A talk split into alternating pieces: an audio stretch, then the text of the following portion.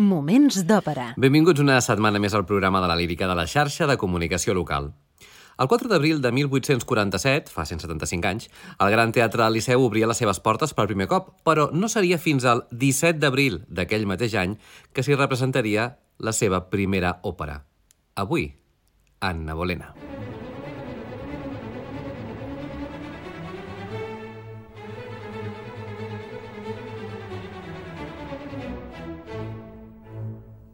Moments d'òpera amb Albert Galzeran. Anna Bolena és una òpera dividida en dos actes amb música de Gaetano Donizetti i llibret en italià de Felici Romani, tot i que basat en una adaptació dramatitzada de diverses peces teatrals d'Alessandro Peppoli i Marie-Joseph Chenier. Aquest cognom potser el sona com el d'Andrea Chenier, que en efecte era el poeta que va inspirar Giordano per compondre una òpera. Doncs bé, Marie-Joseph Chenier era el germà del també poeta Andrea Chenier. L'argument d'Anna Bolena gira al voltant dels anys de regnat d'Enric VIII d'Anglaterra. Van estrenar-la al Teatre Carcano de Milà el 26 de desembre de 1830. A Catalunya va veure's per primer cop el 2 de maig de 1835 al Teatre de la Santa Creu i el 17 d'abril de 1847, per tant fa 175 anys, es representava per primer cop al Gran Teatre del Liceu, sent aquesta la primera òpera que s'hi representava al llarg de tota la seva història. Pel que fa als personatges principals que intervenen en aquest títol, Anna Bolena és la segona esposa d'Enric VIII d'Anglaterra.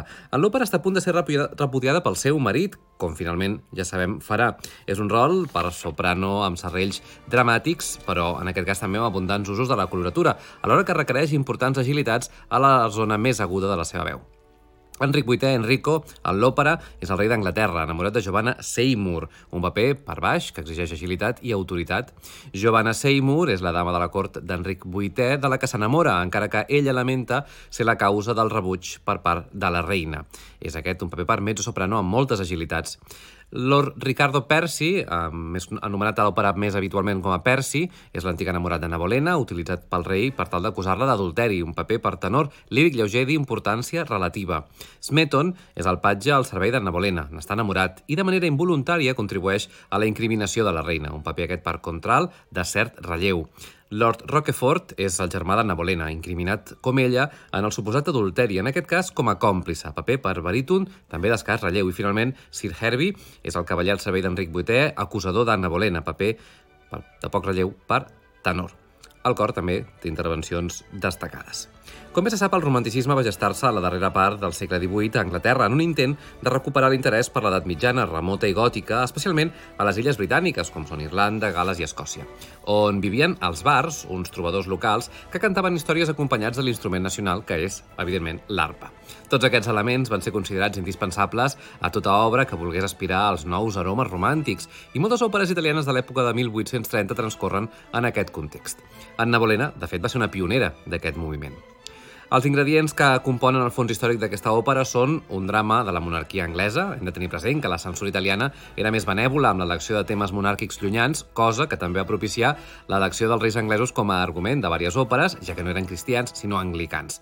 Un altre ingredient són els ambients gòtics dels palaus anglesos del moment, l'arpa, ja en mans d'Esmeton, al primer acte, i finalment, com no, l'atordiment mental, proper a la bogeria de la protagonista, que justificava les moltes exhibicions vocals de la cantant, molt admirades pel públic romàntic del moment.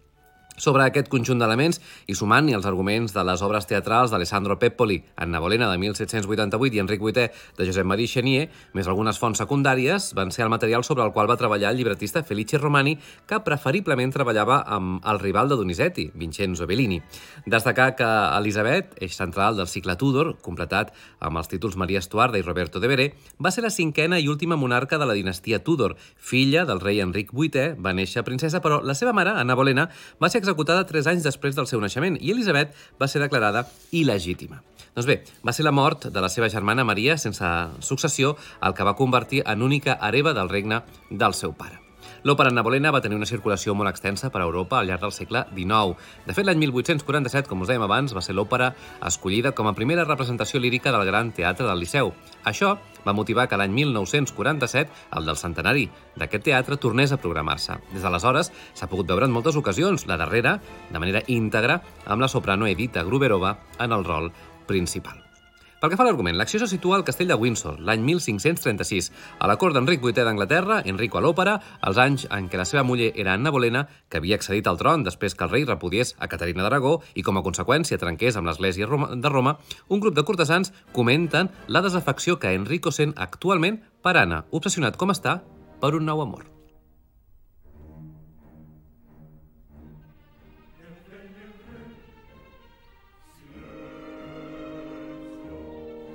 Giovanna Seymour, dama de companyia de la reina, confessa entre insegura i ambiciosa que el nou amor és precisament ella. Anna arriba amb el patge i el músic Smeton, secretament enamorat de la reina, que entona una romança. La reina mostra la seva tristesa i recorda temps passats, tot advertint Giovanna de les penes que pot amagar una corona.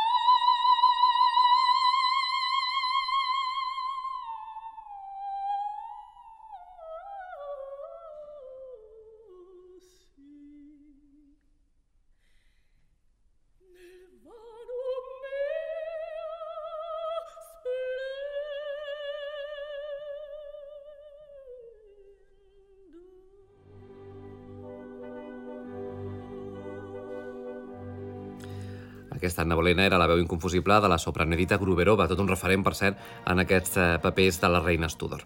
Una trobada entre el rei i Giovanna ens mostra el desig amorós del rei i les condicions que imposa la jove dama. No cedirà a ell si no pot salvar el seu honor. Dit d'una altra manera, que el rei ha de desfer-se d'Anna Bolena. La jove assegura la sinceritat dels seus sentiments, el rei li promet matrimoni i corona. Això sí, Giovanna li demana que si ha de desfer-se d'Anna Bolena ho faci de manera que no hagi de sentir remordiments cruels. Giovanna Seymour és la mezzosoprano Elena Obrazova i Enrico al baix Paul Plischka, amb dos dirigits l'any 1982 per Giuseppe Pataner en una gravació en directe amb l'orquestra i el cor del teatre a l'Escala de Milà.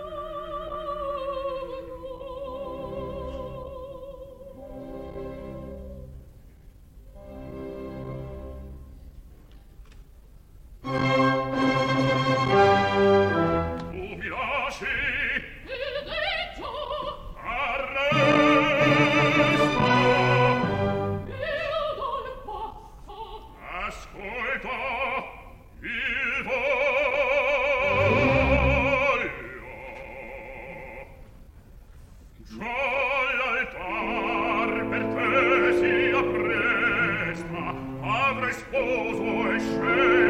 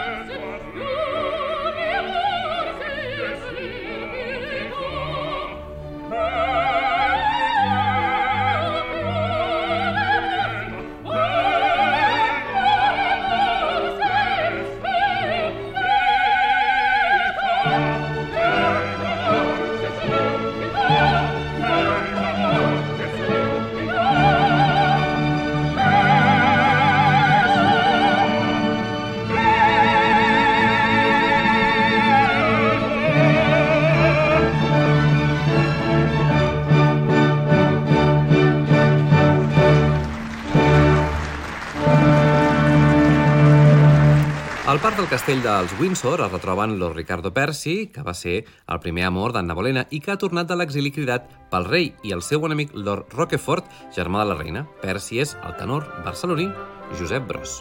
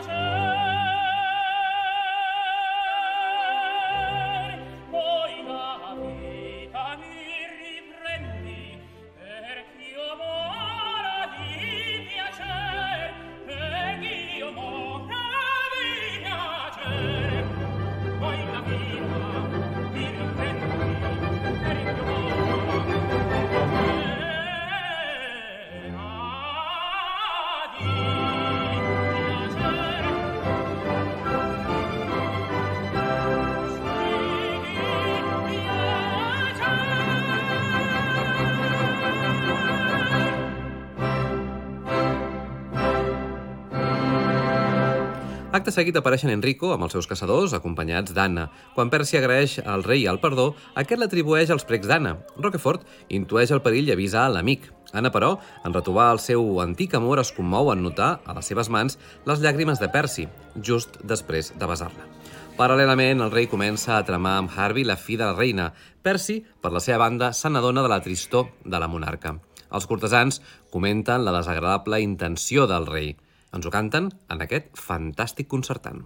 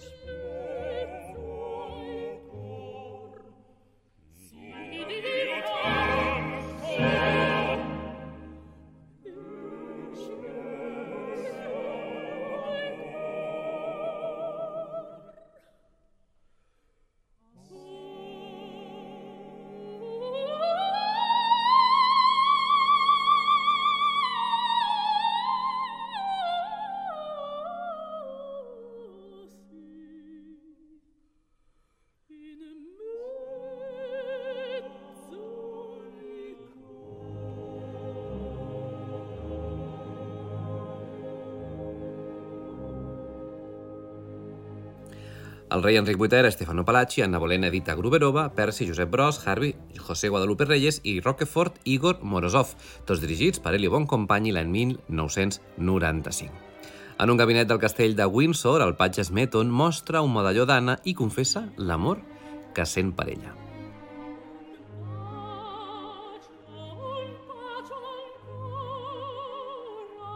Anna es deixa convèncer pel seu germà Roquefort que rebi a Percy. L'antic enamorat li demana que torni amb ell, però Anna li suplica que se'n vagi lluny i trobi una nova felicitat lluny d'ella. Percy treu l'espasa disposat a suïcidar-se, però Smeton, que ha presenciat l'escena sense ser vist, creu que la reina està en perill i surt per desarmar-lo. Anna cau mig desmaiada. De nou, Edita Gruberova i Josep Bros. Sei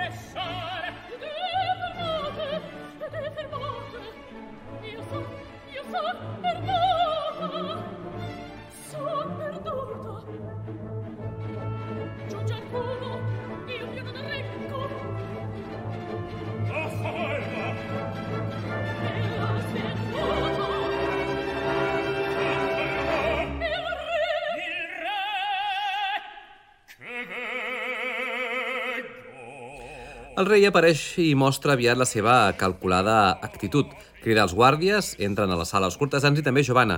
El rei declara la reina culpable del seu deshonor. Smeton defensa la reina, però deixa caure sense voler el medalló amb el retrat de la reina, cosa que Enrico considera prova d'alta traïció. La reina intenta defensar-se, però Enrico l'amenaça airat. El rei ordena a la presó per Anna i els seus valedors i, sense escoltar les súpliques i la reivindicació d'Anna, decreta la condemna a mort. A més de Bros i Gruberova, sentirem ara la veu de Stefano Palacci com a Enric VIII.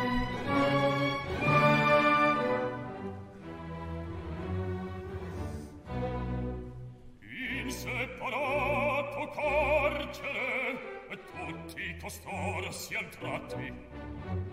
Tutti? Sì. Desire. Scostati.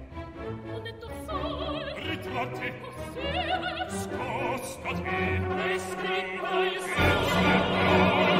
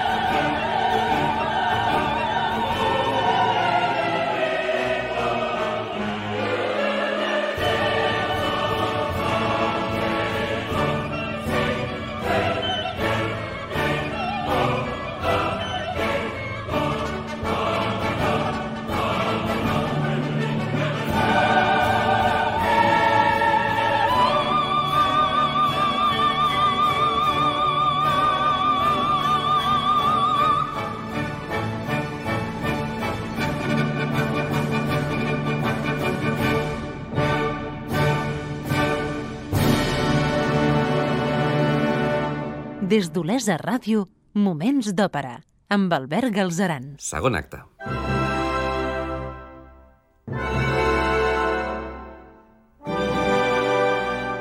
L'inici del segon acte de l'òpera Anna Bolena ens ubiquem en una sala de la Torre de Londres, on la reina està confinada. Aquesta agraeix les seves dames el consol rebut, expressat amb una vella pregària. Acte seguit es produeix la trobada entre Giovanna i la reina. La Seymour li anuncia que el rei vol trencar el seu matrimoni i només pot salvar la vida si es confessa culpable d'adulteri. Anna s'indigna i quan Giovanna hi insisteix, davant les preguntes d'Anna, li confessa que és la dona amb la que el rei es vol casar. L'ira de la reina disminueix quan Giovanna li diu que estima Enrico de veritat i la reina, és clar, l'acaba perdonant. Anna Bolena és Montserrat Cavaller i Giovanna Seymour, la mezzo Elena Obrazzova.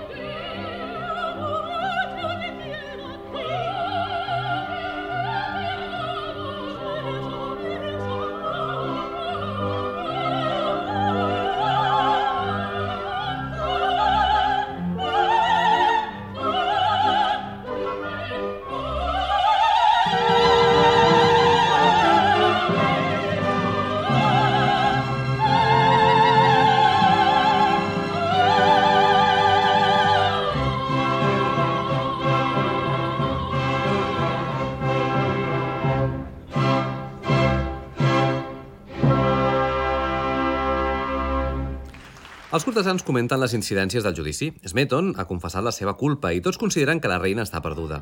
Enrico i l'oficial Herbie comenten com Smeton ha caigut a la trampa que li han parat en prometre-li que si, li, que si confessava podria salvar la vida de la reina. Entre Anna i també Percy, la reina suplica a Enrico que li estalvi la vergonya d'un judici i Percy assegura que la reina és innocent.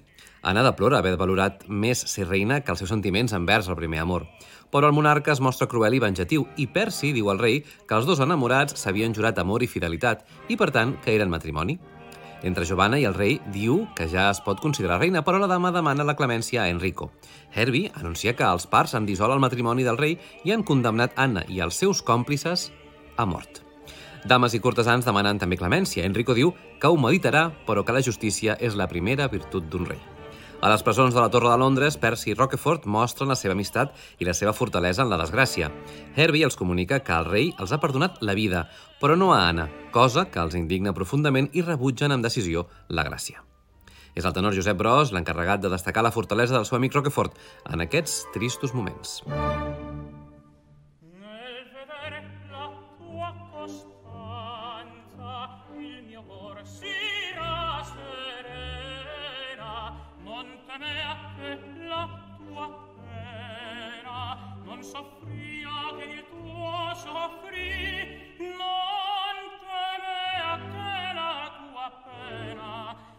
soffria che il tuo soffri.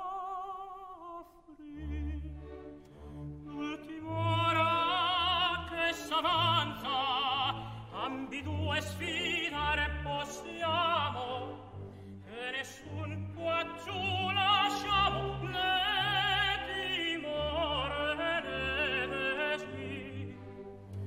nessun qua giù lasciare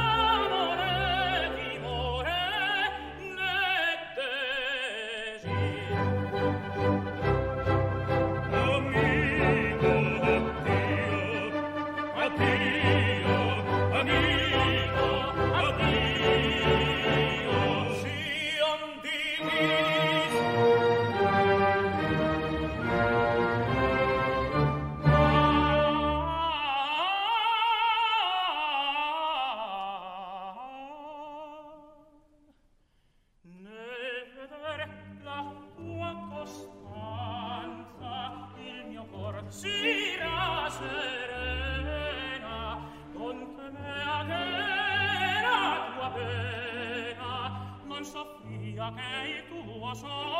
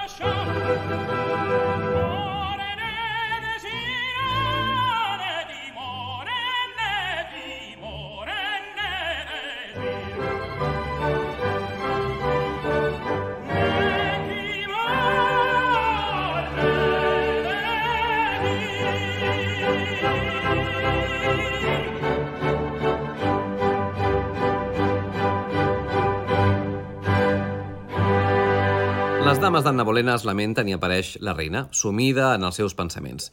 Comença la famosa escena de la Follia, en la que alterna moments de lucidesa i de deliri, una de les grans pàgines del balcantisme de l'època. Comença afirmant que avui és el dia de les seves noces reials i cal que Percy ho ignori. Fa una evocació emocionant de la seva joventut, però quan veu passar els condemnats desperta del seu deliri i s'espanta. Acte seguit aboca la seva infància i demana que la retornin al dolç castell que la va veure créixer, al Dolce Guida mi Castel Nativo, una de les pàgines més belles d'aquest títol i de la història de l'òpera. Finalment, les canonades i el so de les campanes indiquen les noves esposalles d'Enrico, fet que fa tornar a la Bolena a la seva lucidesa i maleeix el nou matrimoni de camí al patíbul. Així és com acaba el primer títol del cicle Tudor de Donizetti i Anna Bolena. Us deixem amb la imponent Montserrat Cavaller. Nosaltres tornarem la setmana vinent, però abans us recordem que fins aleshores podeu recuperar qualsevol dels nostres programes ja emesos al web laxarxa.cat barra òpera. Gràcies per l'atenció i fins la propera. Moments d'òpera amb Albert Galzeran.